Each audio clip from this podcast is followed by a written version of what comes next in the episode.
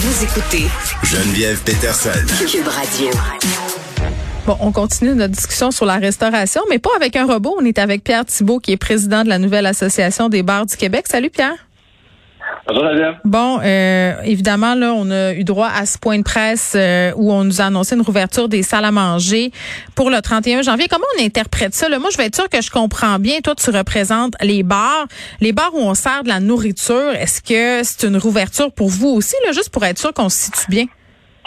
Oui, mais en fait, euh, la, la BQ, on est dans le monde indépendant, donc les bars et les restaurants je te dirais, les plus petits restaurants, les restaurants indépendants qui ne sont pas des restos de chaîne. On a des, euh, on a une coupe de membres, puis en même temps, euh, il faut savoir que j'essaie de faire ça clair. Dans le fond, euh, le premier permis, là, non, mais le premier permis que au Québec, c'est la, c'est la RACJ, c'est soit un permis de débit de boisson ou un permis de restaurant avec débit de boisson.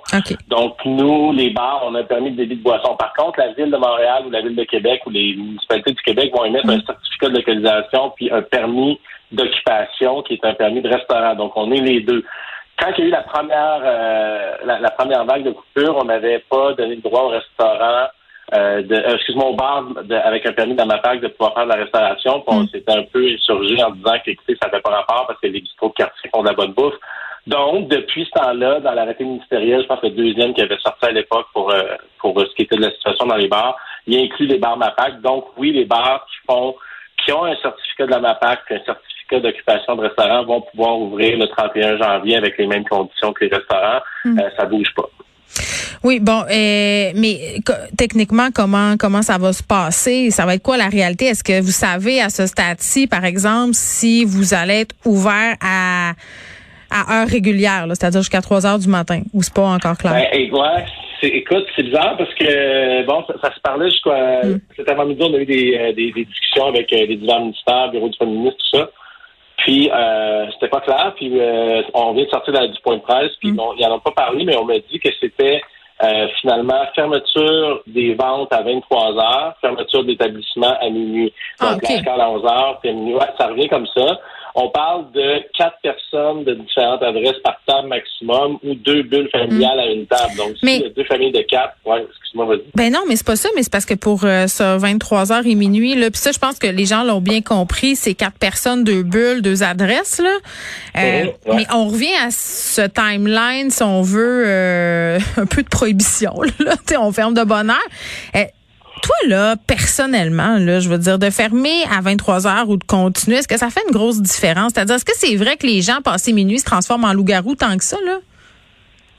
non, non, mais en fait, ça dépend du secteur où tu es sur le plateau. Ou comment tu gères ton établissement, peut-être aussi, j'imagine? Ouais, non, non, mais en fait, c'est que présentement, c'est de la survie, puis les entreprises qui vont avoir la chance de pousser les heures au maximum le frais, puis c'est normal, c'est un, réflexe quand tu es en business de sauver ta peau. Donc, si ça avait été jusqu'à 3 heures du matin, j'imagine qu'il y aurait eu des espèces de, de, salles de restaurant qui auraient fait un service de nourriture jusqu'à 3 heures du matin, puis bon, essayer de, de, de, profiter au maximum. Je pense que les gens, on parlait de la santé mentale dans le point de presse, puis mm. on le sent pareil autour de nous. Il y a, il y a plein de trucs qui arrivent. Je veux dire, c'est de plus en plus concret. Euh, si les restos avaient pu ouvrir jusqu'à 2 heures du matin, ben, t'es peut-être à soirée. Euh, mais bon, en même temps, euh, oui, c'est vrai qu'ils sont un petit peu, je, dirais, sont, sont, sont, frigides un peu au gouvernement avec cette espèce de. Pas moi qui l'a dit, là. Nocturne. Non, non, non, mais c'est la vision nocturne que tout le monde devient débile. Oui. C'est un peu lourd, tu sais, dans la mesure où je veux dire, il y a des gens qui travaillent de soir qui pourront pas profiter. Quelqu'un qui finit, maintenant, je sais pas moi, avec mais... Bon, ouais. T'as pas l'impression que c'est une question d'opinion publique à un moment donné aussi parce qu'on a vu des dérapages dans les médias, même affaire pour les gyms qui passent aussi un peu à la trappe en ce moment pour les mêmes raisons là, euh, parce qu'on a eu des cas très très médiatisés où on a eu des éclosions, des problèmes, des gens qui respectaient pas euh, le reste de l'industrie paix finalement. Ben, tu sais, je veux dire, c'est difficile de défendre ce qui a été vu dans des euh, dans certaines boîtes de nuit aussi dans le domaine. Ben, bien sûr, complètement. fait à partir de là, je veux dire, c'est quand même des gens qui prennent le temps, qui font des méga rencontres, tout ça, puis d'analyser tout ça. Puis je pense qu'ils vont, tu sais, le taux d'hospitalisation est super élevé. Il y a encore du délestage. Euh, la pression sur le système de la santé est existante. On commence à avoir des bonnes statistiques dans les écoles.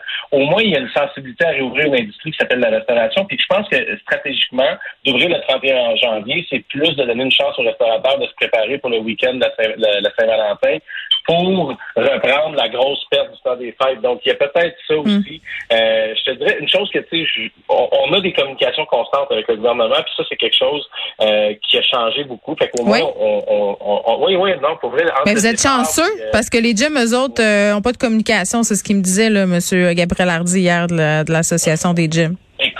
Écoute, je touche du bois, mais on a quand même la chance de parler aux divers ministères, pour faire valoir notre point. Puis, tu sais, nous, ce matin, on a envoyé une lettre qui disait que pour les bars, une ouverture euh, après le 7 février permettant les euh, d'avoir les aides de relance économique qui sont en place sur un programme qui s'appelle l'ARAM jusqu'en mars. Hmm. C'est un choix stratégique. Puis on semble avoir été écouté. On peut jamais faire plaisir à tout le monde dans, tout ça, euh, ça c'est clair. Mais au final, euh, hmm. je pense que l'histoire des bulles familiales de deux par table, de quatre par table, il va y avoir encore de la gestion plate à faire, mais on est pas côté de la courbe. Puis je pense que veut, veut pas, il y a, y a une sensibilité à à, à décloîtrer mm. les gens qui de plus en plus sont, malheureux puis s'ennuient. Ben c'est une bonne nouvelle pour l'industrie de la restauration des bars. Là. Ça c'est incontestable. Euh, on va vous laisser vous préparer. Il y a des restaurants qui disaient que bon euh, le 31 ça serait pas possible. Ils se laissaient quelques jours pour justement euh, faire mm-hmm. des communications avec leurs fournisseurs et compagnie parce que quand même c'est compliqué d'ouvrir un établissement, d'aller chercher les stocks et tout ça. Mais on a très hâte de vous retrouver, peu importe la date à laquelle vous allez rouvrir. Pierre, non, mais oui, il y a la prévisibilité dans. Non, excuse-moi, rapidement, mais tu sais, on, a de la prévisibilité vu le 31 janvier. Oui. Mais c'est clair que c'est pour qu'on soit prêt pour la Saint-Valentin. Donc, ça semble être un move, euh, je pense, pertinent de la part du gouvernement de le 31. Je te remercie. Merci beaucoup, Pierre Thibault, qui est président de la nouvelle Association des bars du Québec. Les salles à manger des restaurants et les bars où on sert de la nourriture là, qui pourront officier à nouveau dès le 31.